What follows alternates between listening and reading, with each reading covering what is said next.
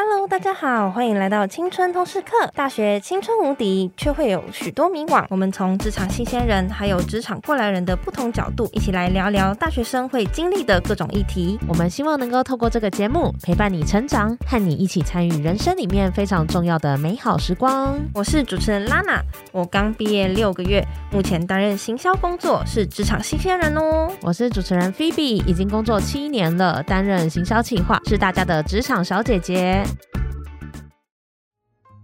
上一集我们聊到了履历不同区域可以怎么写，还有一些注意事项，不知道大家有没有边听边微调你的履历了呢？那我们这一集就要来聊一聊关于履历的六大地雷，以及常见的五个疑问，可以继续优化你的履历哦。玉婷，你在你的履历课堂里面啊，有写到说，哎，履历有六大地雷不要踩，你可以分享一下是哪六大吗？好哦，六大地雷就是第一。千篇一律的开头，嗯，第二个是自顾自的聊天，嗯。再来就是没有自信的结尾哦，那这是自传的一个整体结构的部分。但是整体之外呢，还有一些更要注意的是粗心大意的表现，嗯、然后没有更新的内容。嗯、最后一个是随意自拍的照片。好，欸、我们接下来就会一个一个去拆解这六大地雷到底是什么。首先，第一个千篇一律的开头。这个我们是不是上一集其实有提到，就是人资每天要几百封上下的家境小康的求职者？哎，对啊，嗯、我就在想，台湾是不是真的经济很好，大家都家境小康？哎，家家境富裕，敢这样写吗？我倒是很好奇。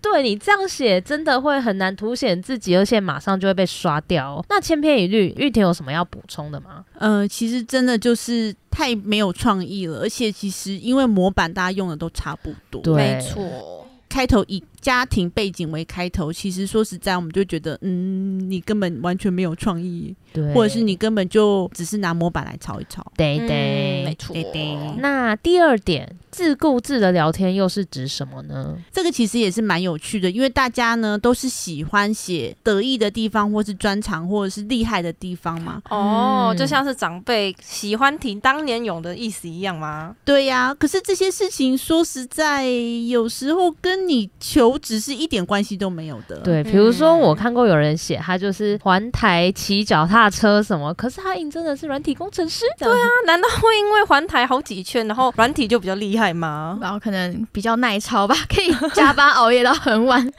那玉婷，你会觉得说这样子写应该是比较不好吧？当然啊，因为我真的在上次的招募过程中看到有一位求职者，他就写上了他跑了几个半马、几个全马，哇，然后战功彪炳，然后我就想说，嗯。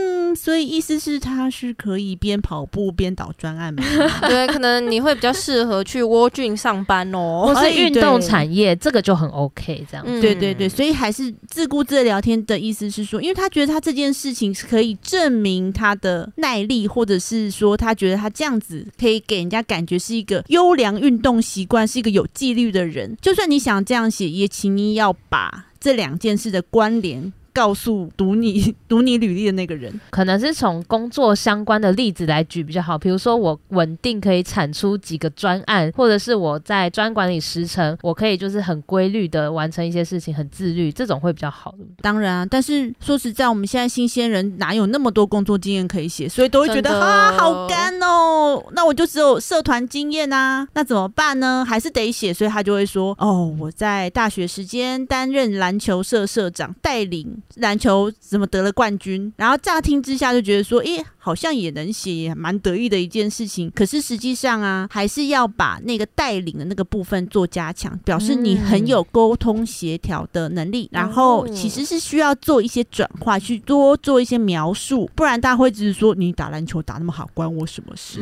哦，比如说像他他在里面当领导，可以多琢磨一些他的领导能力，比如说做团队的调节啊，或者是去做一些功课。去了解怎么带团队，类似这样子更具体的例子，是不是就能够跟职缺更能够做结合呢？这个真的非常重要。或者是有一些新鲜人，我在看他的履历的时候，他就说啊，我大学都在跑社团，然后还有点自卑。然后我就说，天哪，你可以到偏乡去当小学老师，欸，哎，这是多么就是寒暑假去偏乡带团。我说这是多么厉害的事情，你怎么不好好写？他就说，咦，啊，不就是去那边弄一弄啊，我也没做什么。嗯然后或者是说我参加了什么什么竞赛，然后得奖，他说这也没什么。我说这什么叫做没什么？对，嗯都太看低自己的价值了。对，对或者是说他在写那些竞赛的时候啊，他其实没有去写这个竞赛有多么难得奖，嗯，他就悠悠的说：“哦，我就去参加了全国叉叉杯，然后团队就得了金牌，idea 都我想的，这样这样写写写。”我就说：“嗯，那我可以问你一下吗？总共参赛的队伍是几个？”他说：“嗯。哦，只也只不过是全国大专院校一百多队，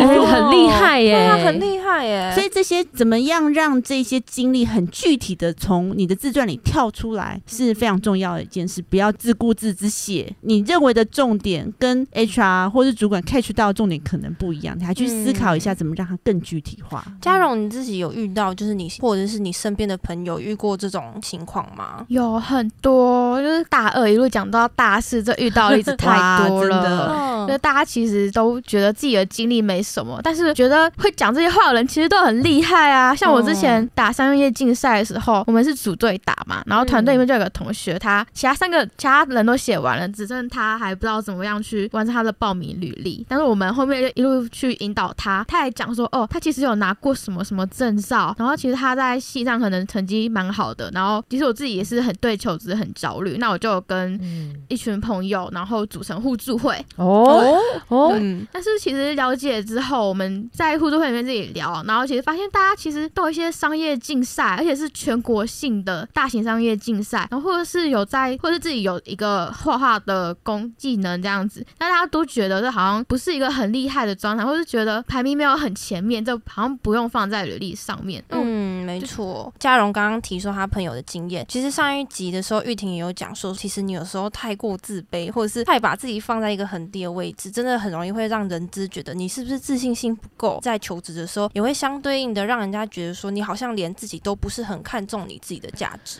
而且其实你过往的这些经历，你有努力过，这些内容其实都很值得拿出来讲。比如说刚刚嘉荣说，你同学参加很多商业竞赛，商业竞赛呃很常是要团体合作嘛，那这里面有团队合作、团队沟通，然后你们在想企划的时候可能会有提案啊，然后有些人可能是负责发表等等，你这些内容其实都是很有助，把它写出来都是很有帮助，就是你在履历上面表达出，哎，你跟其他人不太一样的地方，因为你们要知道大家是新鲜人，其实你有多一份打工，多一份实习，多一个商业竞赛，你就已经比别人多很多。那你只要好好的回顾，嗯、就是你想说，哎，别人你有学到什么，你把它写出来，其实就有很价值的部分。真的，就像菲比讲的，其实没有一个经历会是白费的啦，一定都能够学到东西。那我们刚刚就第三个也有提到说，没有自信的结尾是什么意思呢？如果说我就真的很没有自信啊，或者是我想要表示谦虚，难道是不行的吗？玉婷有没有什么一些想法可以给我们建议？没有自信的结尾，实际上就真的很不 OK 啊！谦虚的这件事情，实际上在尤其是对新鲜人来说，大家心目中的谦虚，其实都是自卑的一种感觉。嗯例如说，我曾经看过什么学经历不如人啊，或者是拜托公司给我个机会啊，我是一个呃奶超无动桃的人啊，然后会说，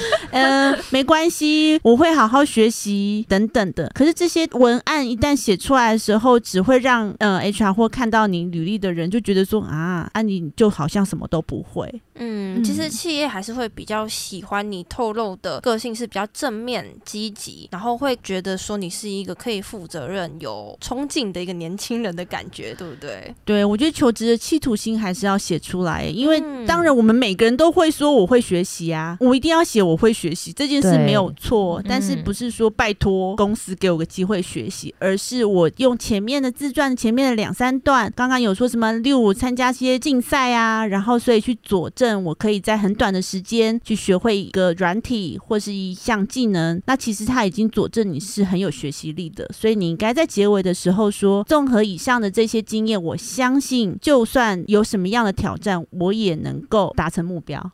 那这样其实是一个比较好的写法哦。嗯，这样听起来就很完整，就是学习力也兼顾，嗯、也表达出诶你有什么样的技能。嘉荣，你这样知道结尾要怎么写了吗？嗯，就是真的不要再写，拜托公司一定要收我，然后我愿意学习，用一些经历去表现你有在学习，但是遇到挑战的时候，你愿意呃面对它。嗯，这是很重要，就是也可以把你积极的态度表现出来。再来第四点，粗心大意的表现，这个好像比较可以理解啦，是说像那种写错字之类的吗？对啊，写错字千万不能犯的低级错误啊！真的，嗯，而且因为现在大家习惯用，不管是用注音的输入法，还是用拼音的一些输入法，其实很容易会有一些字是你没选到，嗯，然后你就把它放上去了。嗯，那这个错字其实会让主管觉得说你真的没有很认真看待你的这一份履历，嗯，而且会觉得说很不细心，对不对？嗯，对，然后就想说，天哪，连自己的履历上面都有错字，那是不是以后来工作交报告的时候，我还要帮这位 candidate 当看错字呢？帮这位同仁看错字，打合约的时候还要帮忙，就是画这边写错，画这边写错。对，那这样子他就觉得说，啊，你就是一个不够细心的人。那另外还有一个常见的错误是说英文，因为英文其实会有 spell check。那你常常就会自己不自觉就按下 Enter 啊，然后例如说明明你要写 CPR，你有一个那急救员的证照，然后一打完变 PCR，最近比较红的词最近比较红的词嘛，然后结果他也没检查，就觉得呃过了，结果我拥有 PCR 证照，这是什么鬼？人家人资看到也黑人问号，想说哎，这是所以你是很会擦鼻孔吗？对，就是傻眼猫咪这样子。然后另外一件事情是说啊，有时候大家会除了用我们一零四的履历去应征之外，大家都很喜欢自己在弄一个克制化的排版履历。哦，很多人真的都会用哦。对，那这个时候常常会有一件事情要提醒大家哦，因为你还是要思考到我们履历是要获得面试的机会嘛，嗯，所以你要想象一般大公司、小公司他们的影印机可能都是黑白的，那大家在找履历模板的时候都很喜欢用很 fancy 的啊，黑底啦，嗯，底色又是花花绿绿，又是一个风景图等等的，想要展现自己的创意的。时候，人资看到黑白灰，哎，人资印出来，他们有时候是不习惯在荧幕上面看那些附件，他会先把它印出来，或者是他们其实是放在卷宗里呈给主管的时候，主管看到的是一份黑白灰的履历。哦，那其实是不是简明扼要的，然后不要太多那种花花绿绿啊、风景图的那种履历，一看就知道在写什么的这种履历是最好的吗？对，其实应该是说，当你想要有这样子的一个比较 fancy 的履历。的时候，当然你到面试的现场，你一定要带一份彩色影印的过去，嗯、没有错。嗯、但是其实如果考量到主管的一些习惯的话，可能还是要自己去小七把它印个黑白灰的，看看是不是真的能看，或者是很喜欢，很多人都用诶、欸、黑底白字哦，这个很可怕哦。那你知道那印出来有多重吗？而且人家碳粉可能还会 用到手上，对，然后讲说、嗯、这份特别重，哇，整个是很 NG 的一个示范呢。对，没有错。对啊，这边感觉大家都会忽略，就是不会想到人之手上会是什么样的状态。嗯、对啊，所以大家就算你真的要挑那种有一点版型很漂亮，你尽量挑看起来比较简洁，然后版面比较干净，不会那么黑黑糊糊，就印出来黑黑糊糊的那种。嗯，我觉得，因为尤其是人资，他其实要看的是你最重要的经历，而不是是你排版有多漂亮，就是有多有创意。除非是艺术相关工作或是设计，那就另当别论。对，嗯、但是那个就建议放在作品集的部分去呈现你的特色了。嗯，那再来第五点，没有更新的内容，就是之前有遇过，就是都已经工作五六年了，还在写国小演讲比赛，是指这种没有更新吗？对耶，因为我真的也收过那一种三十几岁了，嗯、然后从高中开始交代，哇，超级巨细靡遗，他开始在写自己的人生自传了。哦，真的，他还跟我说什么高中的时候国文很好，他是要一来应征专案经理哦，他还跟我说，哎呀，我国中的高中的时候啊，国文很好，然后奠定了我什么写作的基础，然后。想说 妈的库拉塞，真的发生什么事花盆？然后为什么我明明要找专案经理，怎么会看到变成是国文小老师的招募这样？对，是是是。所以像这种状况啊，其实很多时候是因为他是把他从小什么推甄啊，哦、或者什么履历，他想说啊，不就都自传，抠一份过来用，他就一直抠啊，然后就大学也用这一份，去研究所也用这一份啊，反正我从小到大我也没有改变，这样讲讲也对了哈。嗯，哎、欸，我家庭也是一样小康啊，哎、欸，家里没有遭遇变故，很幸福。然后我高中也是念同一间，没有错啊。哦，是没错啦。可是人资在收到这种履历的时候，会有什么心情？就一定会觉得说很奇怪吧？心情就是可恶，我又浪费了十秒。哦，真的，时间分秒必争诶。就算要沿用，你也断舍离一下吧，就是拿近期一点的来用，拿重要的跟职缺相关的来用。是啊，所以对于新鲜人来说，我们可能还是会建议说，你在回溯你的过去的一生的时候，心目中要有个漏斗型的状况的想象，嗯、就是说你近一年的经验可能要写到百分之六十，哦，然后在前一年的再少一点，在前一年再少一点，让你的结构上面是很专注在你近几年的成长上面。嗯，所以那个漏斗的形状，就是如果以倒三角来想，就是那个最上面比较重的部分是比较近期的，那越来越少是比较以前的这样。对，那所以你就是每一年呢，你都会去看你的你的履历，适时的去做一个筛检，你才不会突然要起的时候，突然忘记过去几年你做了什么事。嗯，真的，其实定时更新一下，也可以让你保持你是知道你现目前的工作状态是什么的一个很好的习惯啦。对。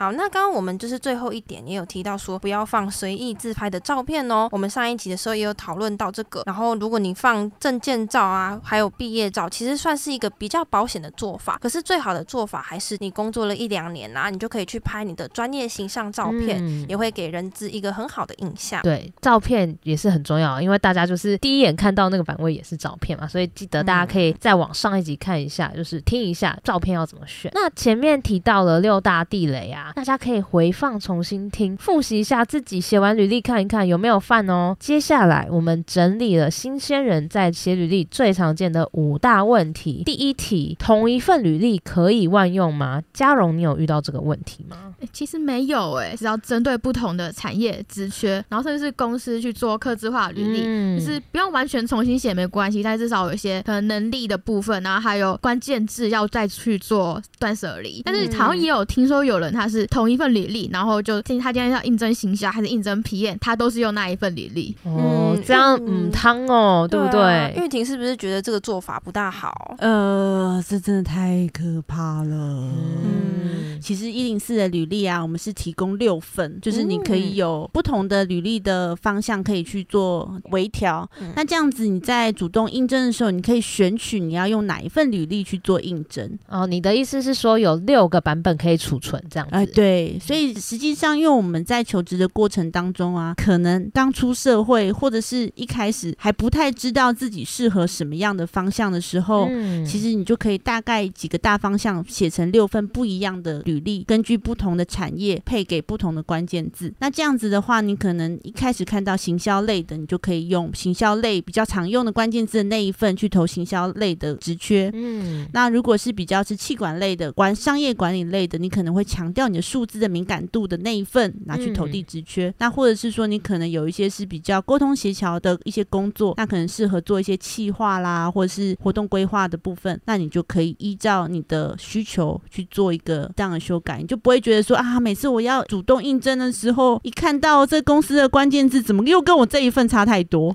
嗯，那不如你就是先做成六份，然后依照你的呃兴趣或者是你的需求，然后去分别做投递，这样就可以了。嗯、没错，因为其实像履历，它的命名也都可以更改。每一份履历你可以写这是要投行销，不然就是这是要投企划，就是可以因为这样子去做一些应应跟改变。对，但刚刚提到说六份，不是真的要做六份啊，是说最多你有六种版本可以发挥，嗯、但是你就是要确定说，哎，你可以有不同的版本，然后你要取好名字，那你在投的的时候就可以知道对应的产业或职缺可以用不同的履历版本这样子。嗯，没错。那我们刚刚是针对不同职缺要写克制的履历嘛？那我们第二题就要来问说，如果我不知道我想要做什么的话，那我又要怎么写履历呢？哎，嘉荣，你感觉目标很明确，你应该没有这个问题吧？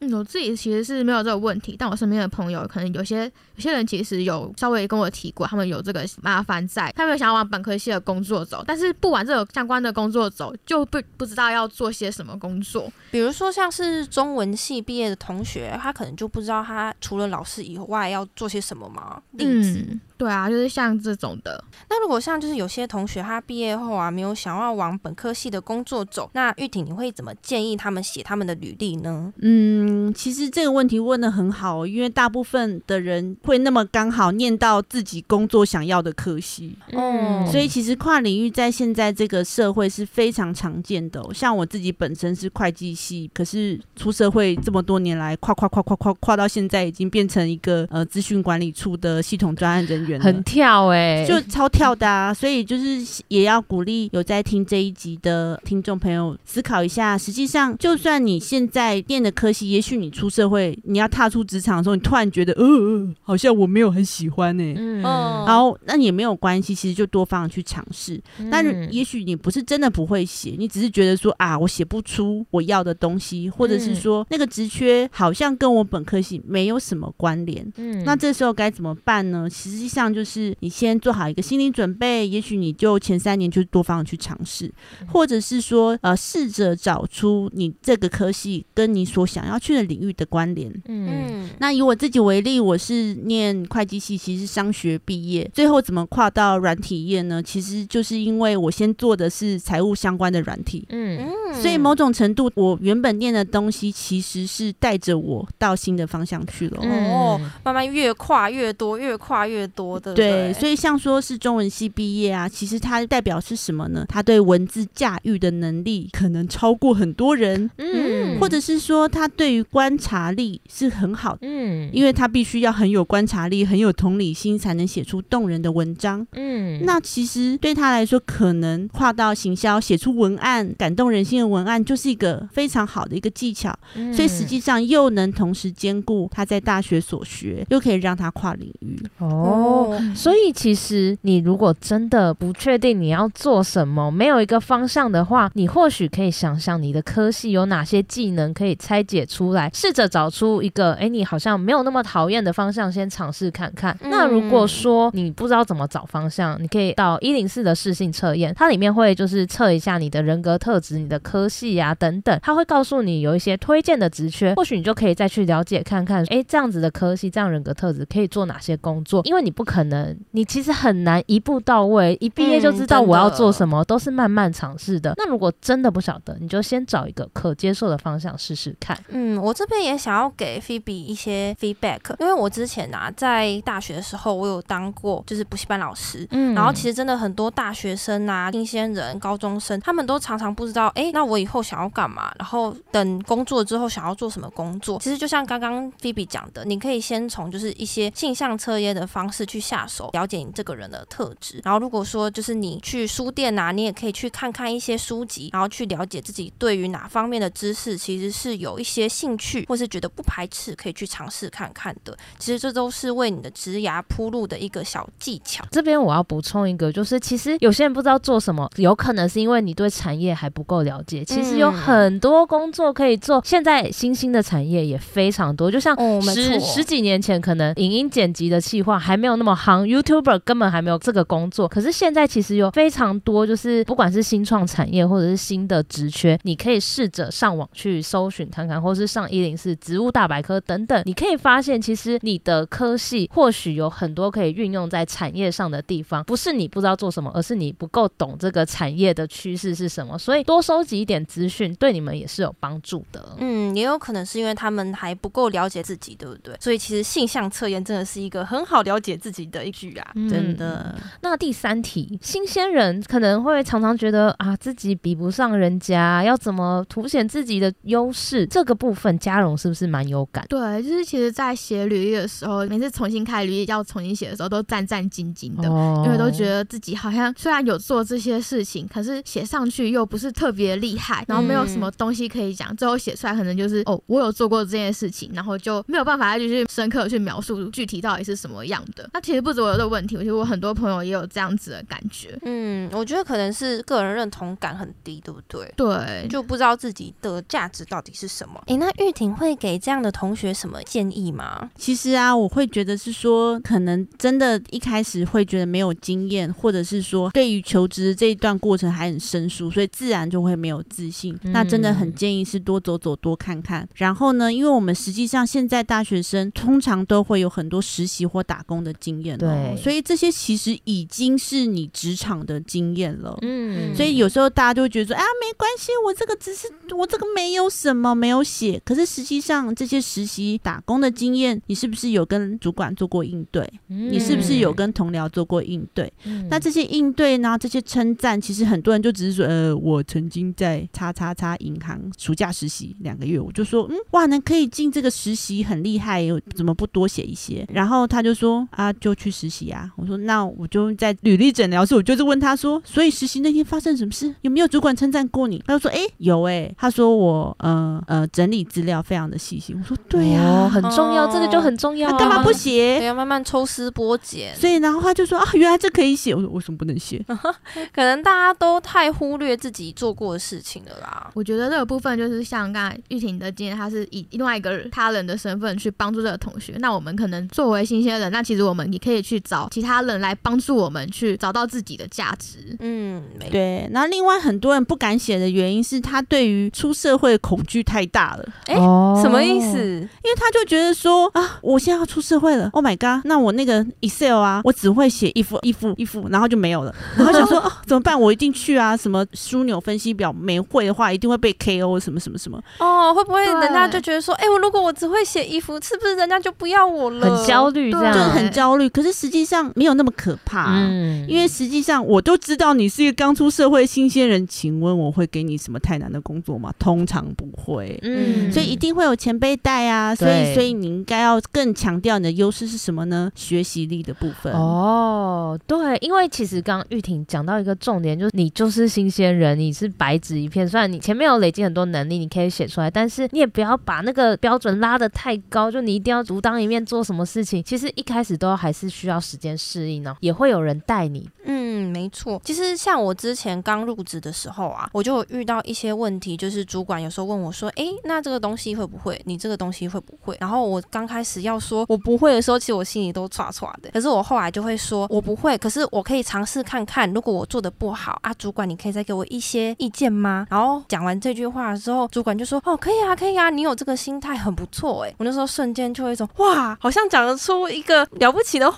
哎的感觉。”哇，听到拉拉这样讲，我真的觉得好感动哦。因为实际上我们要的就是这样子的人啊。对呀，因为我看着你的履历啊，就没有真的出社会的经验。说实在的，我让你拿到这个 offer 的时候，表示这件工作其实是接受你的所有的一切的。嗯，所以他对你的期待其实是，我相信你是白片，所以很容易可以学会新的东西，然后也会很强调，也会给你很多容错的空间。所以其实真的不用担心。然后另外一个部分是说啊，有些人他就觉得说，边投履历很错，怎么说？他就觉得说，投一个履历啊，很久才投一份啊。哦，就是想太多，然后要求太完美，然后、就是、他就是投一份。然后每天就这样子一直刷，等那个等那个红泡泡出现，讲说哎，谁看过我？然后看过我之后，他就开始哎，为什么不回？已读为什么不回？这样 奇怪，已经两天都不回，我是不是要再投下一间？Oh no！天天哪，千万不要，你就赶快投海投，因为你真的不知道你在哪一关被人家吹电风扇吹掉。嗯，所以你不如就是好好的投，然后用一些小小的成就来奖励自己。例如说，投了三十封，然后你发现你在改一些履历的时候，你那个谁看过你的分数，那个小泡泡数字越来越多的时候，代表你的履历其实越来越吸引人，给自己每天都给自己一个建立自信的一个时间。嗯、那其实这样子的话，你就知道说啊，原来我的履历越写越进步。哦，没错，那我就会得到更多的面试机会。那面试机会也有很多人就说，老师，可是我常面试不过，哎，嗯，也没有关系啊。我现在都说提名就是肯定嘛，肯定提名就是以前不是常讲，提名就是入围就是肯定啊，入围就等于自己觉得像得奖一样。那我现在都是几个步骤，谁看过我，哇，得奖了哦，得到面试机会，哇，得奖了。嗯，拿到 offer 得更大奖，哇，超大奖！对对，可是这是一站一站的累积哦。对，就是像是游戏，你在角色在升等嘛，你就把这些经验当成经验值，被人家看过就加一点经验值，然后这样子代表就是你有逐渐在往上，你最后会升等的。对，所以很重要的就是你要开始做这件事情，从过程中你可以一直累积自己的自信心，你也可以更知道说，哦，我在这个就业市场里面，我在什么定位，我可以有什么价值，这样子。对啊，而且实际上，就像刚刚讲，他你在累积这个经验值的过程，可能你慢慢有一两次面试的机会，其实你也顺便抓住那个面试的机会，去问那个主管说：“诶，为什么你要找我来面试？”哦，这个是一个很棒的问题，诶。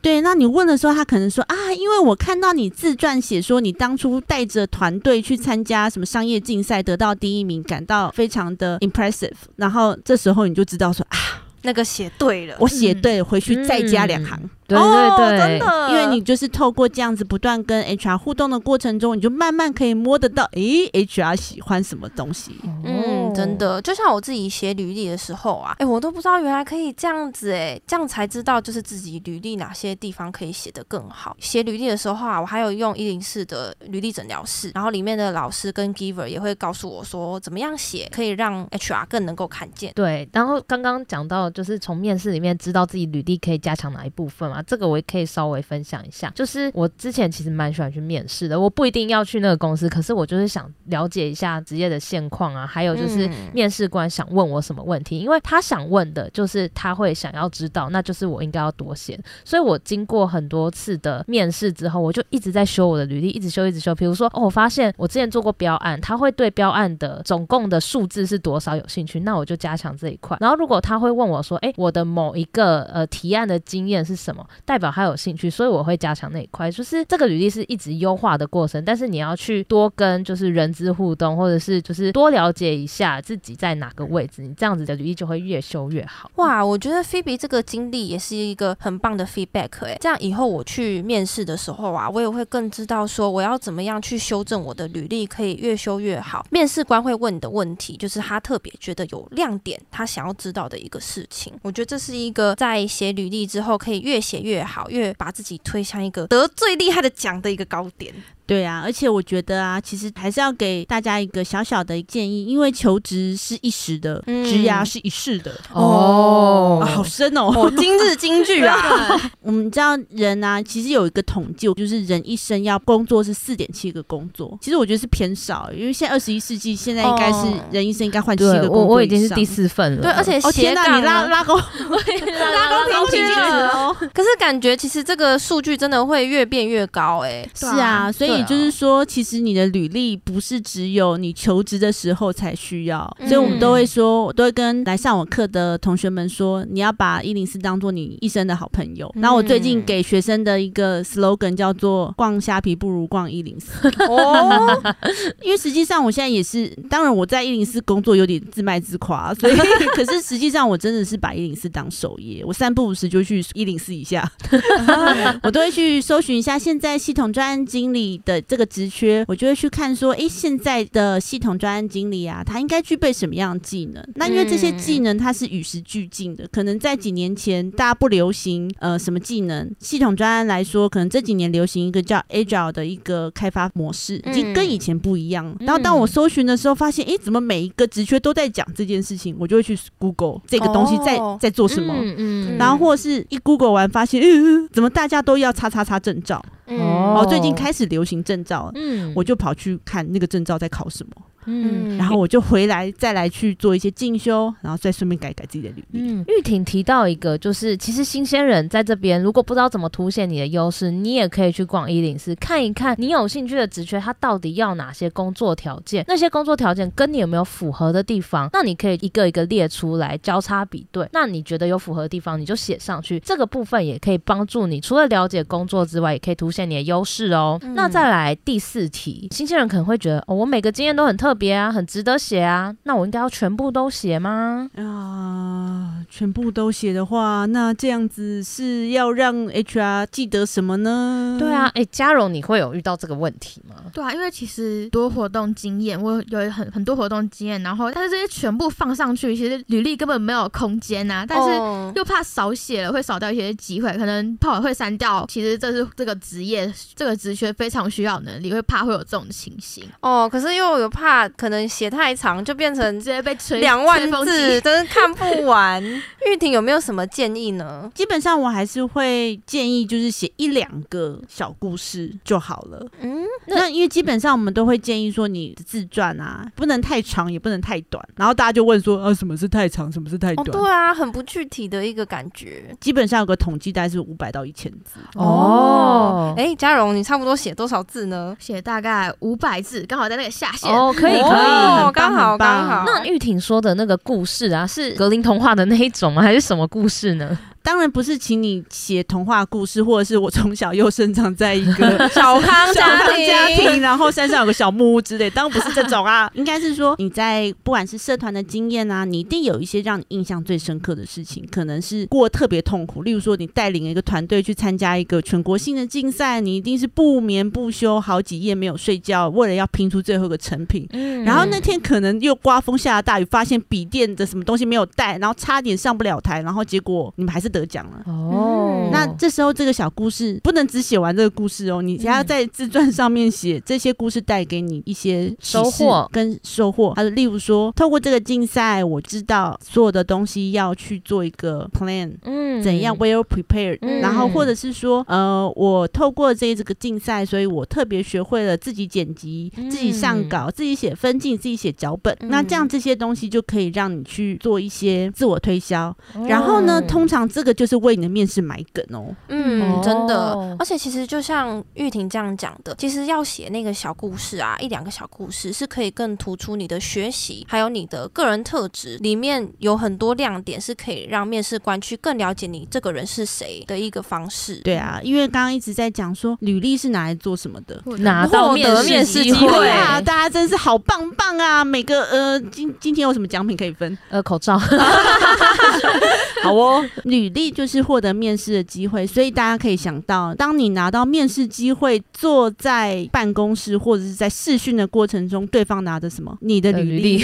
嗯，然后他会一定会问你问题嘛？请问他会从哪里问你问题？你有埋伏笔的地方，再送两盒口罩。好，嘉荣再两盒口罩。加码，主委加码，再送两盒。所以他这时候会怎么问呢？因为我们面试经典题一定有一题，哪一题？你有没有遇过人生？的挫败啊，那种没有，你就马上就说，诚如我在自传里第二段写到，那个商业竞赛，正是让我一生中我从来没有这么挫败过，但是我最后转败为胜，对。啊，这样是不是非常引人入胜？真的，对，变成英雄的一个角色，是因为大家对大家可能会怕说，哎，我败的部分啊，是不是不好意思写，不要让人家看破手脚？但是其实人资或用人主管会想要知道你。面对挫折，你面对危机的时候，你是怎么处理？对呀、啊，所以那个引人入胜的故事，其实呢，它其实埋了超多梗在里面的。不管是讲优点，我就说啊，我的优点就是有条不紊，有条有理。当年，正如你在自传第二段看到商业竞赛，就是依靠着我无止境的 checklist，我终于带领了团队，我什么东西都有带上，嗯，然后什么东西都回到你的自传里。那为什么要这样子呢？因为 HR 已经看过你的履历，他会。觉得你对你的故事非常的有熟悉感，然后你在回答应对的问题全部都绕着你的自传的内容的时候，他就觉得，嗯，你的表现跟你所在自传上呈现这个人特质是一模一样的。嗯，而且他就会特别留心，觉得说，哇，你是真的有在你的自传上面下功夫的。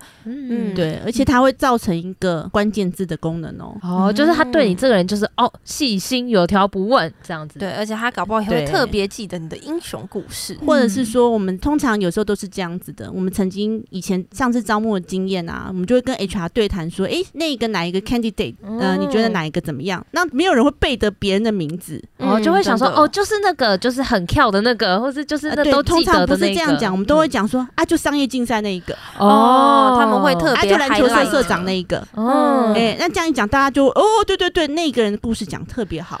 所以大家要记得在自传里面要赶快建立出一个可以让人家马上记得的形象，这样对你在印象分数上会有很大的加分哦。对啊，嘉荣回去就可以写一两个你很精彩的故事让人资看。对，我就觉得写自传这样一路听下来，就觉得写自传好像在让人资把你的经历写的像是漫画故事一样。可能第一段你就写你想要成为海贼王，就是有一个很明确的目标出来，然后为什么想要做这件事情，然后再是后面你就可以写到，那你怎么样重点故事？就你在写自传的时候，可以想象自己在塑造一个自己的人物形象出来，对，人设要很具体的。嗯，嗯，那我们刚刚其实有提到说，自传你要怎么写才有办法让人资留下印象？其实就是写一两个你亮点的故事。那我们最后来到跨领域跟非本科性的求职的履历，我们应该要怎么写呢？其实这部分呢、啊，嘉荣你是不是做的还不错？你要不要告诉大家你是怎么写的啊？如果说要跨领域，但是以我的科系来讲，我是气管系嘛，嗯、那气管系其实也有一些人资相关的课程的，所以如果要说跨领域，其实好像也没有那么跨。但是就是仅归课程的部分，但是因为课程就是总论，那如果要跟真的是人资科系出来的人比起来，嗯、我好像又不是那么精通。嗯，那那我可能在写的时候会以这个修过课程的部分为起点，然后去讲它可能激起我的兴趣，然后我可能后面为了去实践我踏上人资之后，我可能再去做什么其他事情。哦，那玉婷觉得嘉荣这个写法怎么样？嘉荣这个部分写的非常的好哦，因为实际上我们在跨领域的时候，我们跨出去的那一步，不要忘记你本来的脚还在原地领域。嗯，对，所以实际上当你在做跨领域的时候，一定要虽然除了强调跨这个部分，你还是要留一点空间写自己本来在哪里。不然的话，如果你只写新的地方的时候，会让人家觉得说，哎，你是不是本来的科系都白念了？哦，会让人家觉得，那你大学四年都在干嘛？这种对对对，尤其是有很多人呢，他跨太大。会不知道那个关联性是什么？会突然忘记他的关联，他想说，嗯，怎么突然画成这样？可是实际上他是少去写了一些这两个领域之间的连接，没有多描绘它的相关性是什么。例如说，刚刚我们在要录音之前的一个讨论，说大气科学系与系统软体工程师之连接，试论哦，对，人质那时候看的时候就会想说，哎，你来应征就是软体工程师，结果你的科系写大气系，然后就会满头问号，想说，哎，那你为什么？要来这种感觉，可是其实，在大气系的学的课程里面，其实有一部分是跟写程式有一点关联的。嗯，对对呀、啊，所以这时候你该怎么写呢？应该是说去强调你在大气科学系里面所接受到的 data 的训练，嗯、对于资料处理的训练，足够让你成为一个很好的软体工程师。实际上，这就是一跨领域的一个履历的写法。哎，那我想问玉婷，假如说我今天是念会计呀、啊，可是我想。要应征就是数据分析的工作，那我是不是也可以这样子写说，我对数字很敏感呐、啊，所以我可以往这个工作迈进，这样子呢？咦，这是一个非常好的写法哦，因为像我自己念会计系，就是会处理大量的数字，嗯，所以实际上虽然我很讨厌会计，我还是要 承认我没有很喜欢会计。那时候就想说，大学有三大系嘛，就是会计系、经济系跟统计系，在商学院里面，嗯，所以那时候就是会计是快快忘记。哎、欸，好像真的会听到有人这样说、欸。哎、啊，经济系就是经常忘记，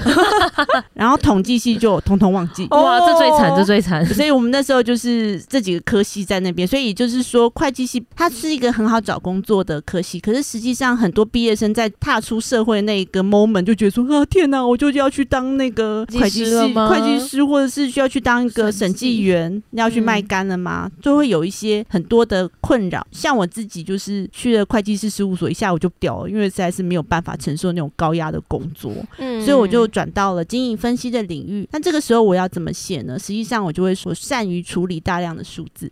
我会从中萃取出可能财报分析所必要的一些要素，然后去完成一个报告。哦，真的，而且其实刚刚玉婷也有讲过，就是如果你真的对你自己原本科系没有很有兴趣的话，出社会的三年，你真的可以多去尝试，就是跟原科系相关的工作，可是你会更有兴趣的领域，其实都是一个很不错的尝试。然后只要你能够找到原科系跟想要做的工作的连接点是什么。其实这都是一个可以帮助你在求职路上更顺利的一方法。诶，那菲比你自己不是念教育系毕业的吗？那你怎么后来会当行销企划啊？其实说到这个，我也可以来分享一下，我也是跨领域啊，因为我师大教育系教育所毕业，又师又教又教的。对啊，然后大家一定会觉得说你就是要当老师啊。对，我没有当老师或公务员，所以我一开始在业界找工作，其实吃了蛮多亏，遇到很多挫折。我写履历一开始不太会写，后来我才慢慢多方收集资料，才知道说哦，要怎么说服别人，我的科系养成其实对于我的工作是有帮助的。就像